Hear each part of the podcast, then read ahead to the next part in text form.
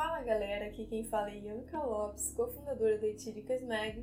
Estamos de novo aqui com o segundo episódio da nossa série de livros aplicáveis a negócios para empreendedores. Vem cá, você já segue Etíricas Mag? Se não, o que está esperando? Já segue lá e acompanha que estamos postando muito conteúdo interessante sobre empreendedorismo feminino. Em todas as redes o nome é Etíricas Mag. Agora chega de apresentações e vamos pro livro. O livro que trago a vocês hoje é O Mais Esperto que o Diabo, do talentosíssimo e incrível Napoleão Hill, que particularmente eu sou apaixonada. Autor de vários livros super conhecidos sobre desenvolvimento pessoal e negócios. Mas por que, que eu trouxe e julgo mais esperto que o diabo importante para conversar um pouco dele com vocês? Então, ele é um livro mais voltado à mentalidade do que voltado à aplicação a negócio propriamente dito. Diferentemente do livro do nosso primeiro episódio, lembra lá? As Armas da Persuasão. Para quem ainda não viu, dá uma conferida depois, que tá bem legal. Bom, mesmo ele sendo um livro voltado à mentalidade, como aqui no nosso podcast nós falamos de toda a jornada e tudo que envolve empreendedorismo de modo geral, livros dessa natureza são de extrema importância na trajetória da empreendedora a fim de manter e construir uma mentalidade blindada e forte. Vamos lá! O livro é todo baseado em uma entrevista que o autor diz ter com o diabo. É isso mesmo que você escutou. O diabo. Em sua maioria, é escrito entre perguntas e respostas. Mas antes de ele chegar a entrevistar o diabo, aconteceram algumas coisas na vida do Napoleão Hill que foram importantes para ele construir e desenvolver uma boa entrevista. Ele começou a desenvolver uma pesquisa a fim de entender o comportamento das pessoas de sucesso lá na década de 30. Ele teve a oportunidade de entrevistar vários cases de sucesso e insucessos da época, incluindo, por exemplo, Andrew Carnegie, o cara mais rico do mundo na época, que inclusive foi o que incentivou Napoleão em sua pesquisa. Durante seus estudos, Napoleão vivenciou vários altos e baixos e insatisfações pessoais das mais diversas. Ele não se sentia confiante em publicar sua filosofia, pois ele não estava conseguindo resolver isso com ele mesmo e colocar em prática na sua própria vida. Então ele seguiu por alguns anos em busca do próprio conhecimento, passando por autoanálises e afins. O autor sempre se limitava e se deixava levar pelos pensamentos ruins que assolavam ele nos momentos em que ele estava mais vulnerável naqueles momentos de insatisfações pessoais, sabe? Então ele começou a perceber que duas entidades existiam dentro de nós, uma motivada pelo medo e outra motivada pela fé. Essas entidades são denominadas como outro eu. Elas não desaparecem de nós, elas vivem em nós. Porém, ao longo da vida e das situações vivenciadas, uma delas reina e assume o comando do nosso corpo físico. Esse outro eu só consegue tomar o controle da nossa mente através dos nossos pensamentos. E é isso que vai ditar qual dos dois outro eu existente em você vai reinar naquele momento. E é aí que eu digo, por isso a importância de blindarmos o nosso cérebro e os nossos pensamentos, ainda mais nós empreendedores que vivemos altos e baixos em nossa jornada. Deixar com que o outro eu do medo reine em algum momento pode te deixar propenso a fracassar e desistir do seu objetivo final. Ao longo da sua pesquisa, que durou quase 20 anos, ele foi descobrindo e entendendo o que realmente estava acontecendo em sua vida. E um dos ensinamentos que ele encontrou foi: há uma solução para cada problema legítimo, não importa o quão difícil pareça ser. E o outro ensinamento foi que a cada experiência de derrota temporária que passamos, há uma semente de bênção equivalente. Porém, só conseguimos enxergar essa bênção se formos adiante da tempestade, concorda? Só não enxerga a flor dessa semente aquele que desiste ao se deparar com o fracasso que é vista pelo autor como algo momentâneo. Então chegou o tão esperado momento do livro, que é o momento da entrevista com o diabo. É uma parte que o Napoleão entra num quarto de hotel e de fato começa essa entrevista.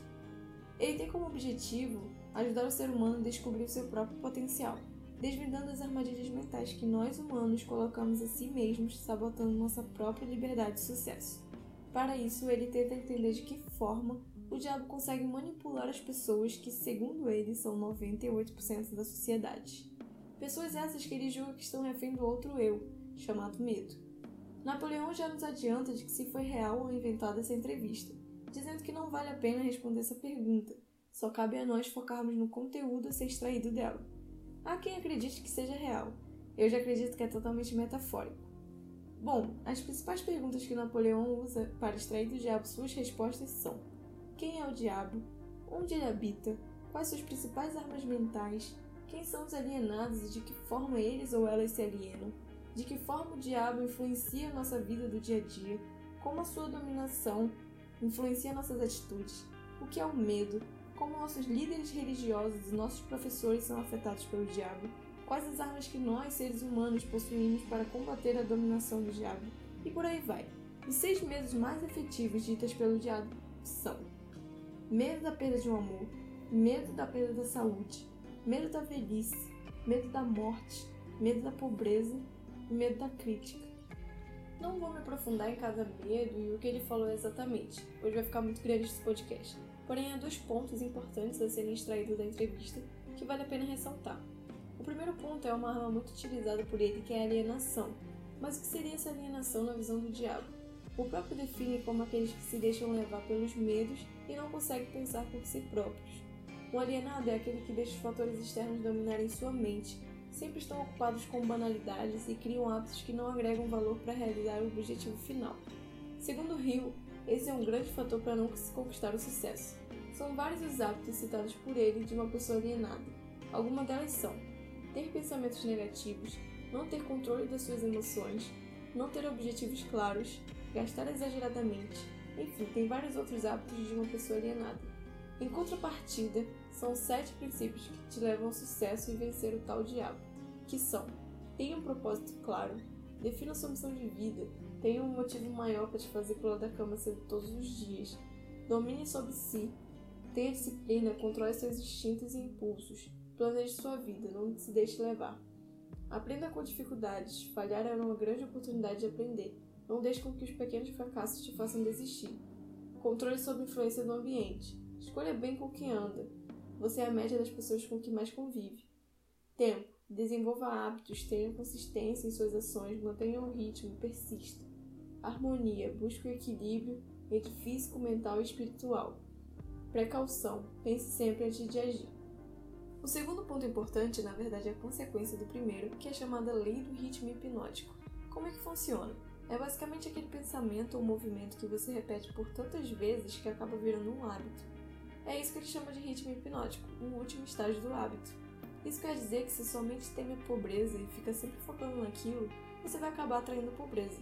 Por outro lado, se você foca na riqueza, você acabará atraindo riqueza. Ou seja, o ritmo hipnótico vale tanto para pensamentos ruins quanto para os bons. Segundo Hill, ninguém é esperto o suficiente para fugir da influência do ritmo hipnótico. E aí, o que você pensa sobre isso? Concorda? Discorda? Me conta depois que eu quero saber.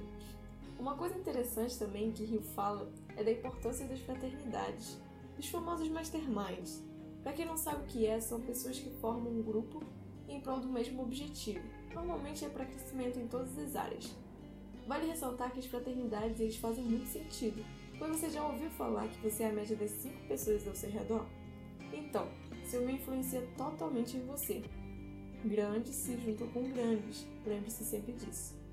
Para finalizar nosso resumo do livro Mais Esperto que o Diabo, eu gostaria de deixar uma frase dita pelo próprio autor, bem legal para ficar na sua cabeça e não sair nunca mais. As pessoas que alcançam sucesso são aquelas que sabem o que querem, dominam o hábito da alienação e possuem políticas, planos e objetivos definidos. Bom, chegamos ao fim do nosso podcast. Me diga lá no Instagram se você já leu esse livro, o que achou dele. E é isso, eu vou ficando por aqui até o próximo episódio da Tiricas Mag.